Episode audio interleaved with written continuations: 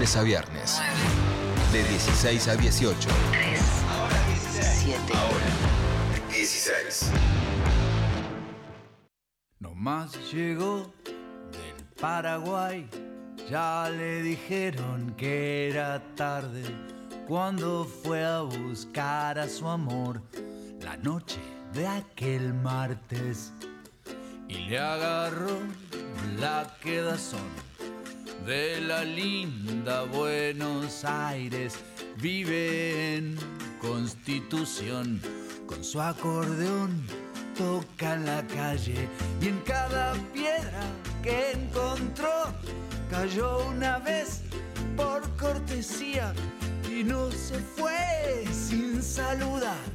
Ahora ya se conocían. Juan dice que hay que vivir siempre enamorado para al mirar hacia atrás no ver tan choto el resultado.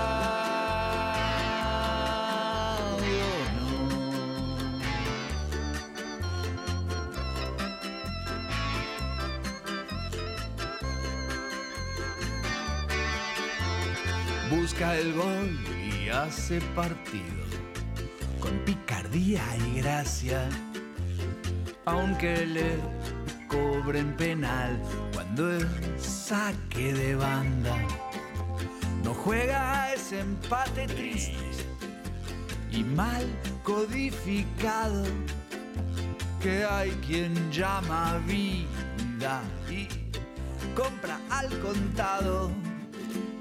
Juan dice que hay que vivir siempre enamorado para que Muy bien, 5 de la tarde, 20 minutos, seguimos en hora 16 en Nacional Rock 937, acordate 1139398888 si querés comunicarte con nosotros, habíamos anunciado en el arranque del programa la visita de Guillermo Picolini a nuestros estudios, está acá con nosotros y le damos la bienvenida. Guillermo, ¿cómo estás? El público, ¿cómo está? Muchísima gente en las tribunas.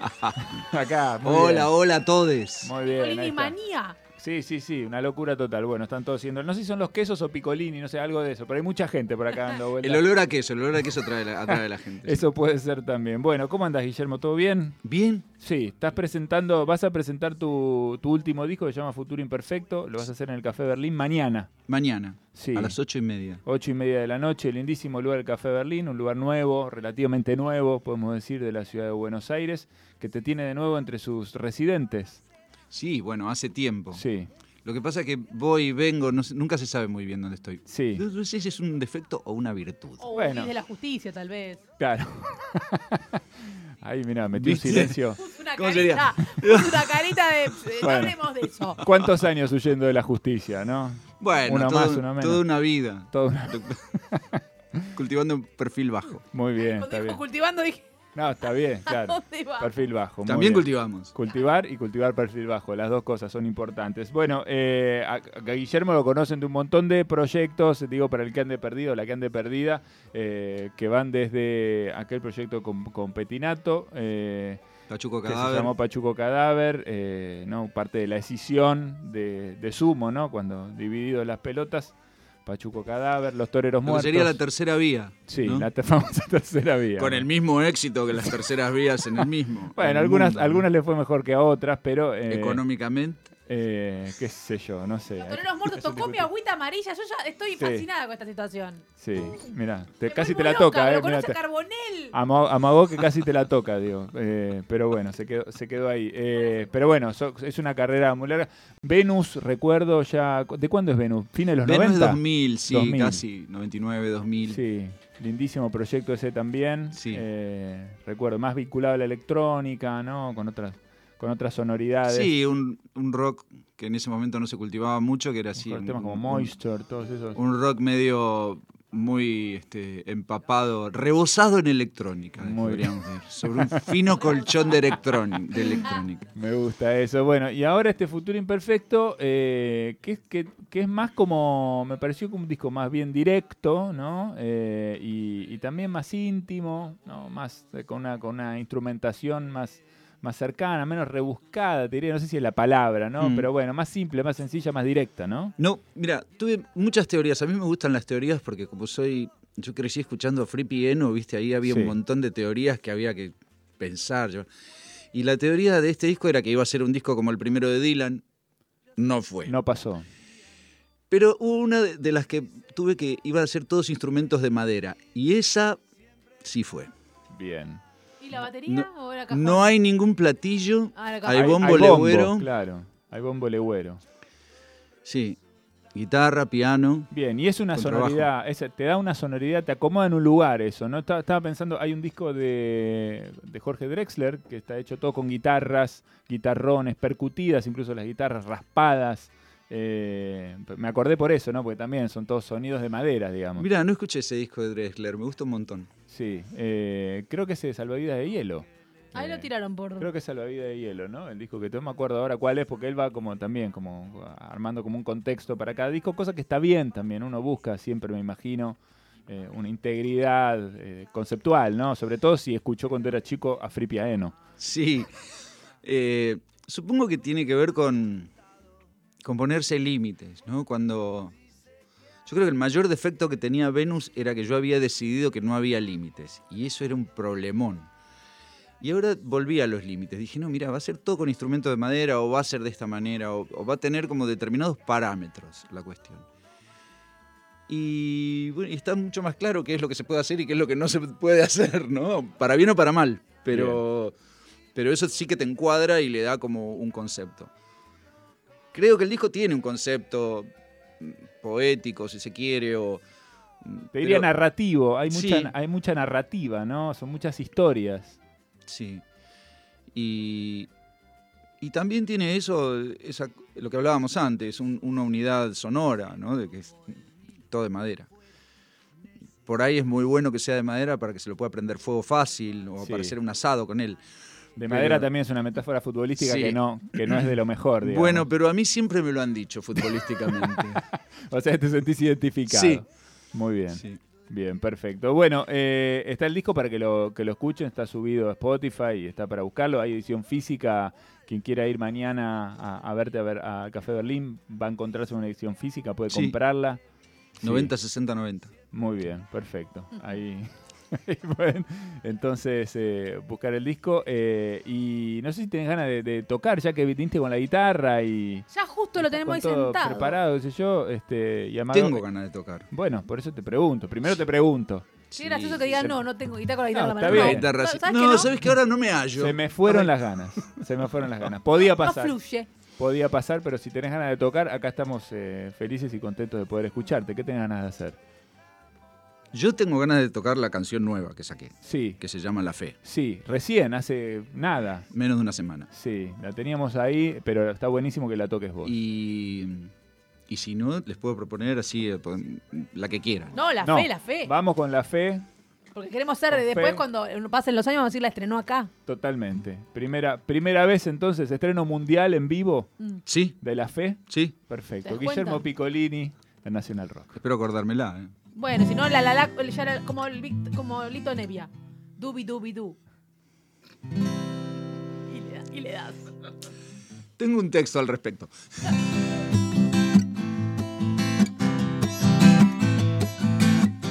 Un buen día el jazmín se me secó. Un enorme edificio tapó el sol. Su cartel promete una vida mejor y es gigante, brillante.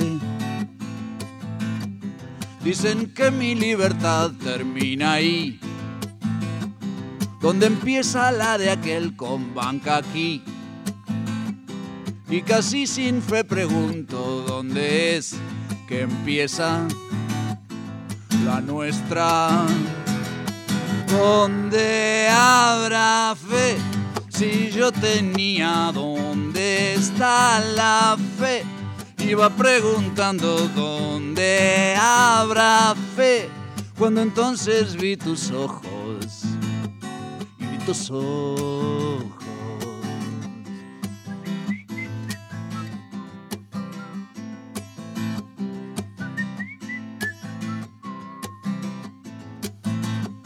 El cemento teje su frazada gris. Bocinazos todo el día, hay que oír. Vibra el suelo y lo que emana huele a pis y a alma vacía. ¿Dónde habrá fe? Si yo tenía, ¿dónde está la fe? Iba preguntando, ¿dónde habrá fe? Cuando entonces vi tus ojos tus ojos encontré eso que yo tenía guardado sin saber muy bien dónde había quedado ese amor que vi en tus ojos y tus manos derramando.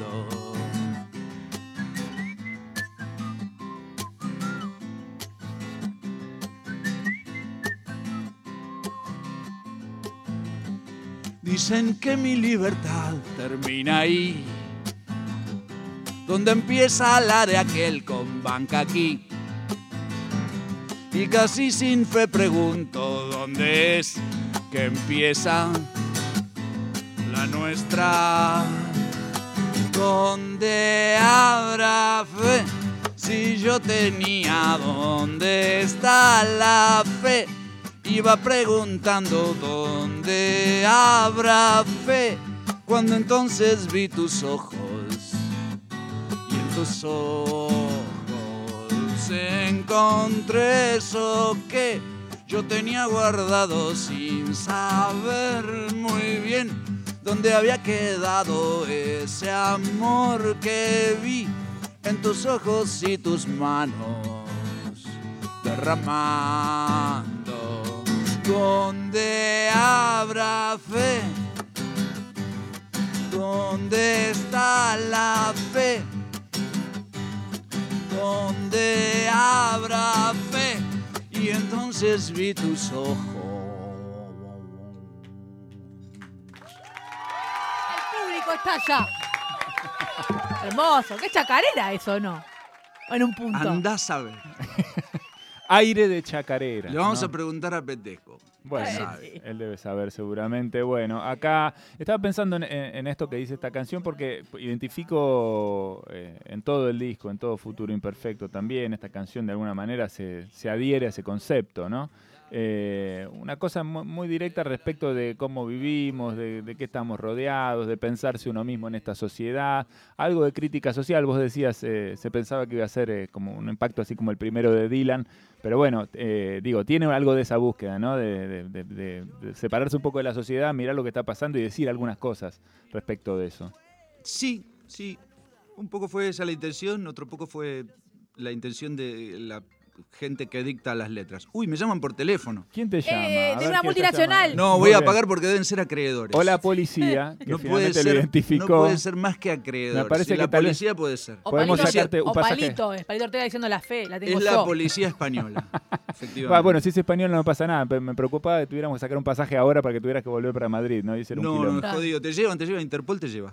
Sí, Eso es lo a bueno, menos no que te llames pasaje. Pepín, en cuyo caso no te lleva. Pero te, sí. te dejan, te dejan ahí donde estás, muy bien. Eh, pero bueno, mira, esto mismo que decís tiene que ver con, me parece que, no sé, llega un momento, llegó un momento de tu vida en el que te cansaste de, de- de como de andar con rodeos o de buscar una mirada más poética de las cosas y dijiste, bueno, che, pará, yo también quiero decir esto. ¿Cómo es? Contanos a ver todo. cómo es. Eh, ¿Cómo es? Bueno, lo primero que es es eso, que, que en un momento dado mm, lo que más me cansé es de cargar equipos. Sí, Eso fue lo que más me cansé rápidamente. Pablo Carbonell, como decía, una frase muy buena. Él siempre tuvo un problema de espaldas. Entonces, yo a veces cuando empezábamos le decía, che, Pablo, dame una mano con el piano. Uh, pesa. El piano era en esa época, no había teclados. Este, y dice, no, no puedo porque se me rompe el carisma. y, y me parece una gran frase. Porque es verdad que se te Claro, rompe el el tipo con lumbalgia después anda, anda a cantar. es una imagen genial. Te la voy a robar, te la voy a robar buena. porque me parece una gran, gran, gran Y- respuesta. Y, um, y entonces dije, bueno, basta agarrarme los dedos con los hierros de los bateristas que ni siquiera son míos o con la banqueta de... No, no, basta. Basta, yo quiero Ir a lugares donde haya piano. Y un acá, plomo, donde haya un plomo, como díganlo. acá. Es más difícil. Sí, pero, viste, hay, hay una de las teorías que tengo últimamente que pienso no cumplir es em, que, que un ser humano debería poder hacerse cargo de todo lo que genera y de todo lo que necesita hacer, que no hace falta tener este mm, empleades. Sí, lavarte ¿No? tus propios calzones. Exacto, Sí. algo así, ¿no? Lavarte tus propios platos, eh, cocinarte tu propia comida.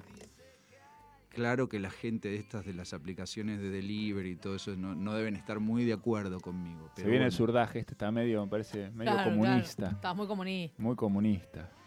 Estamos así, el futuro imperfecto es así, eh, todos los beneficios están van a ser este, derivados a la fabricación de bombas Molotov. Muy bien, bueno, no está, no está mal, es una manera de empezar. Eh, bueno, pero pens- pensaba un poco en eso, ¿no? Eh, ¿Sabes que me acordé? Una de las últimas charlas que tuve con Pablo Pandolfo, que, que fue acá en la radio, en un pasillo, eh, me decía, eh, me harté. O sea, me harté de no decir un montón de cosas, de guardarme un montón de cosas. Ya me hinché las pelotas, decía. Estoy cansado, pasó. Había pasado el macrismo, él estaba muy enojado con eso. Yo decía, me hinché las pelotas, no quiero. O sea, ya está. Voy a decir todo lo que tenga que decir, lo voy a decir. Eh, su disco póstumo, que se llama Siervo, es más poético igual. Es hermoso. eh, y es hermoso. Pero, pero, bueno, digo, llega un momento en la vida de mucha gente que en la que decís, bueno, ya está, loco, basta, que, viste. Sí, no, no sé si es un ya está, basta o, o un, O un vamos, o un yo. vamos a hacer esto, ¿no? Hay una especie de, de búsqueda de coherencia ide- ideológica que, por ejemplo, a mí Venus al principio no, pero al cabo de, de la andadura del grupo me empezó a hacer ruido que fuera en inglés, tanto, ¿no? Y a mí me gustaba porque venía de los Lions, de Pachuco, y cantábamos en inglés y estaba bueno y había algo de vanguardia en eso y, seguía un poco en esa línea. Pero el tiempo me empezó a hacer ruido. Y, un tiempo después me empezó a hacer ruido la estética. Es decir, bueno, pero esta música la podría hacer cualquier chabón, un francés, un inglés, un yankee, podría hacer cual- cualquiera podría hacer esta música. Hasta mejor. ¿Qué sentías? Que le faltaba identidad de golpe. Eh, ¿Viste? Y, y entonces en un momento dado dije, bueno, no, esto de trabajar con la computadora y de sentarse y pensar un sonido raro, que sea catchy, que te- mm, no, basta. Hay que... Y me senté a tocar la guitarra, a tocar el piano y, y no toqué más en vivo durante mucho tiempo. Claro. Y, y empezó a surgir eso, una cosa que no se sabía si es un aire de chacarera, un escondido, una... ¿Qué carajo será? No sé, pero este- el ritmo nuestro está, Mm. nuestro latinoamericano, porque te vas hasta Venezuela y el ritmo este sigue, es un joropo o... ¿no? Y, Sí, sí, como que los Andes tienen una, una estructura rítmica que se va replicando. Sí, que viene de África en definitiva también, con la esclavitud. Pero... Y salía solo, ¿no? Y decía, pero esto es una ridiculez, Piccolini. Usted no puede hacer esto. Pero claro, un par de años después seguían saliendo esos ritmos. Y dije, bueno, voy a hacer unas canciones que las puedo tocar en los cumpleaños de los amigos. Que es mucho más agradable que ir a un bar y que estén los amigos.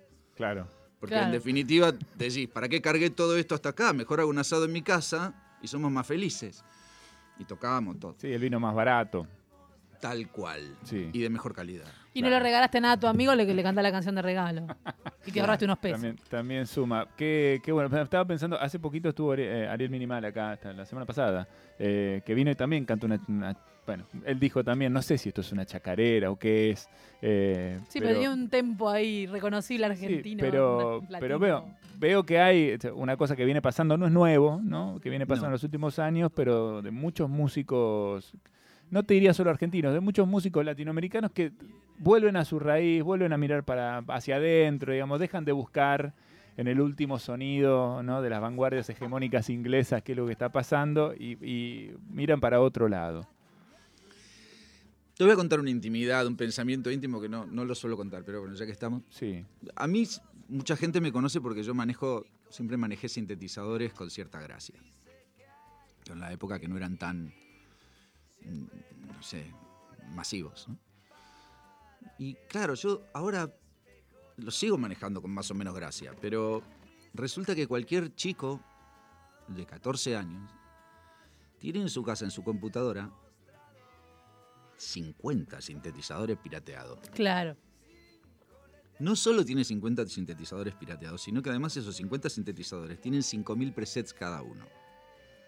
Con lo cual ni siquiera hace falta saber manejarlos. Vas cambiando, decís, ay, este me gusta y lo usas.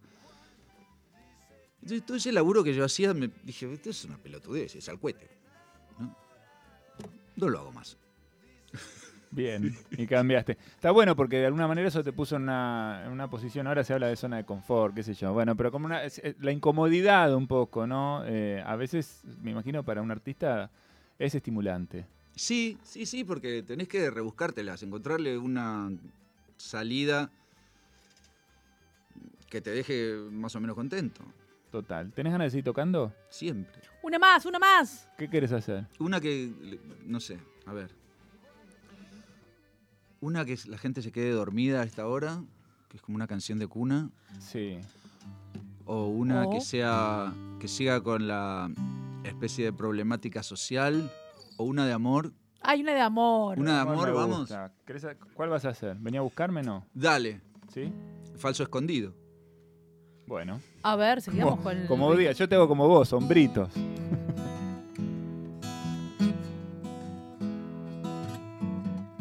Vení a buscarme. Sin vos no sabré volver.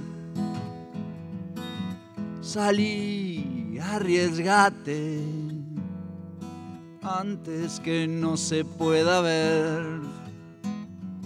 No cuentes más, ya es bastante. Casi es la hora de dejar de jugar y de abrazarse, que la noche es larga. Vení a encontrarme, no hay nada que esconder. Vení, vení, vení a sentarte conmigo al atardecer y que no me alumbre el alba, solo y lejano de tu respiración, ni de tu cama. La la la la la la. Vení, vení a buscarme. Vení, vení, La luna se lleva mi canto, quizás en medio de esta oscuridad vos puedas ver su luz. Y vengas a buscarme.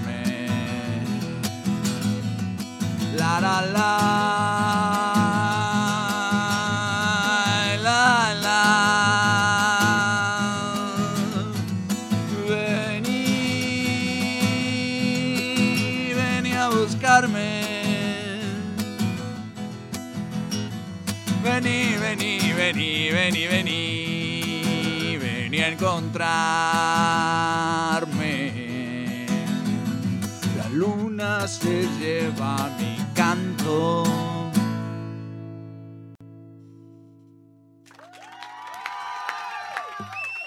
Guillermo Piccolini con nosotros, haciendo alguna de esas canciones que, que viene trayendo en este disco que se llama Futuro Imperfecto. Va a estar presentando mañana en el Café Berlín, la versión argentina. En el Café Berlín de, de Madrid debes haber estado unas cuantas veces, me imagino, ¿no?